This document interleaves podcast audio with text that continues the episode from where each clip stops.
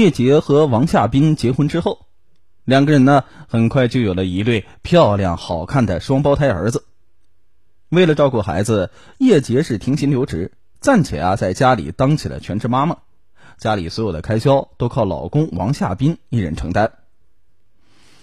可是不久之后呢，王夏冰所在的公司效益开始滑坡，为了多挣一些钱，他辞职之后呢，跟随老乡去上海去打拼。做起了家乡土特产的生意。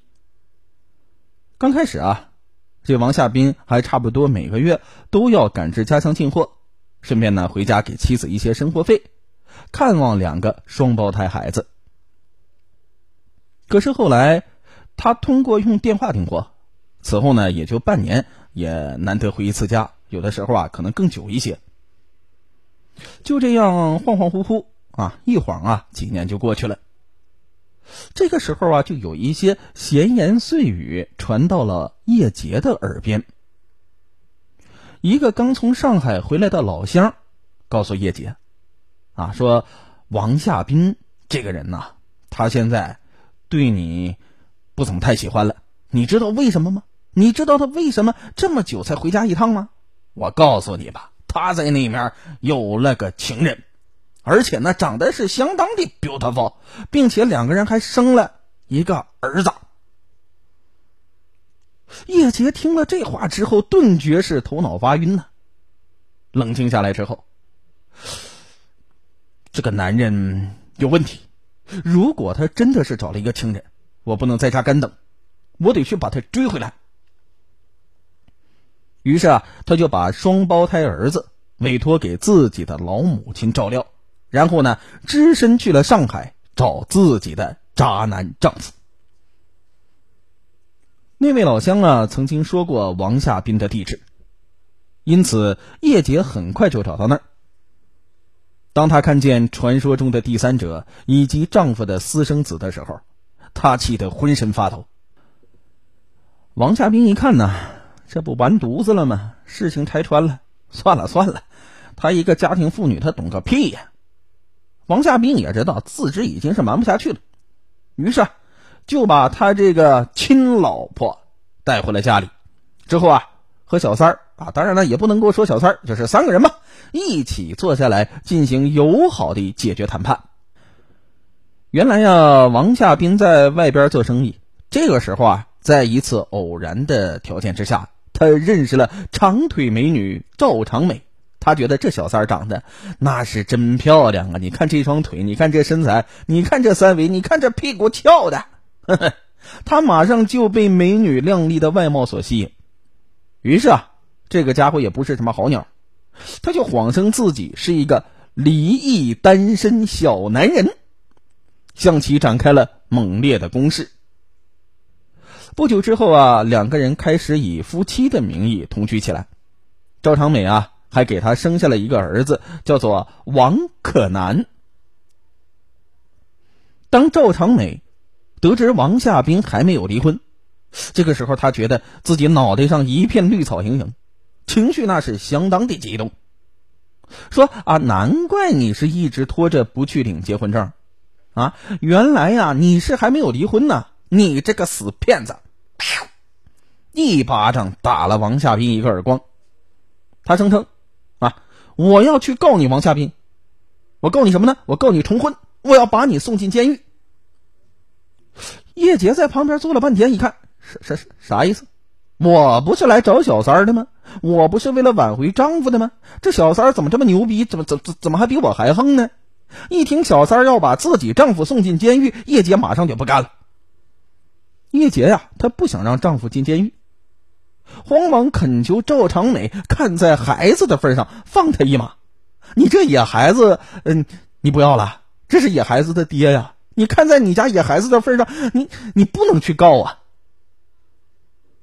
最终啊，王夏斌和叶杰，他们俩就商量啊，商量什么呢？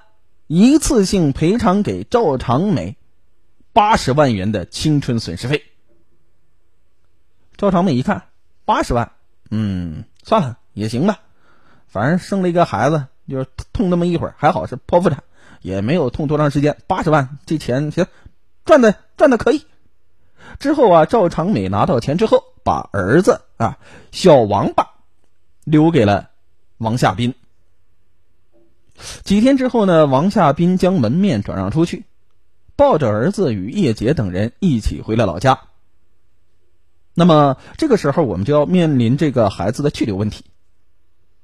叶杰啊，还是一个非常好的女人，她决定啊把孩子收养。在她看来啊，孩子小王八啊太可怜了，不对，孩子王可南太可怜了，不应该承担大人的过错。那大人犯的过错，那小孩子，小孩子懂啥呀？他也是无辜者，对不对？再说了，收养丈夫的私生子，那就等于是抓住了丈夫的把柄了。以后王夏斌哪敢再次出轨？你出轨我揍你儿子！你出轨我揍你儿子！我看你害不害怕？王夏斌对妻子的大义之举，自然是感激涕零。他甚至还给妻子写下了认错书。王可南进入到这个新家之后，很快就融入了进去，并且呢，非常自然的喊叶杰叫妈妈。同两个哥哥呢相处的也很好，毕竟小孩嘛天真无邪，什么也不懂啊。他觉得这是我妈妈啊，这两个哥哥挺好，天天在一起，大家一起玩玩乐乐，多有意思。可是就在叶杰全身心照顾三个读书的孩子之际，她又听到了与丈夫有关的风言风语，说她呀与一家大酒店的漂亮女经理打得火热，眉来眼去，勾勾搭搭。叶杰一想，难道他又管不住下身了？马上啊，经过一段时间的明察暗访，她果然发现丈夫又有了婚外情。被妻子发现之后，王夏斌是苦苦哀求妻子的原谅，并保证绝不会有下一次。为了维护这个家，看着这三个孩子也挺可怜，叶杰呀也就忍辱负重的决定，我再给丈夫一次机会，他应该。重新做人了。然而是仅仅半年之后，叶姐再次发现丈夫又有了婚外情。这次王夏斌学聪明了，他不在外边勾打连环了，他干嘛呢？他在外面租了一套房子，作为他和情人的啪啪啪约会的地方。两个人经常在这个爱巢里边是为爱鼓掌啊！不要不要不要砰啪啪啪啪啪。叶杰随便找人一调查，马上掌握这些情况之后，叶杰对王夏斌那是彻底的绝望了。你做，你再一再二，不能再三呢。晚上，王夏斌回到家的时候，她当面戳穿丈夫的丑事之后，这次王夏斌牛逼了，怎么的呀？每次我都向你求饶，我不干了，我要向你提出离婚。可是，在分割财产方面呢，王夏斌一点都不爷们儿，一点都不让步，这让叶杰十分的不满。你本身你就是一个有过错方，你财产的话，你说正常平分不是应该的吗？王夏斌说：“no，我拿百分之八十，你拿百分之二十，因为你啥也不干。”叶杰这个时候开始后悔自己当初收养丈夫私生子的宽容之举。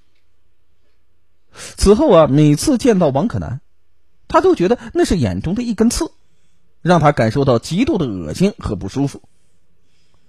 而就在此时呢，王夏斌玩起了失踪，常常不归家。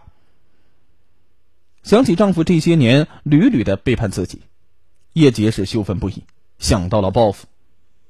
可是报复找谁呢？找王夏斌，他不在家呀。那么我能够打过的是谁呢？那只有是小王了。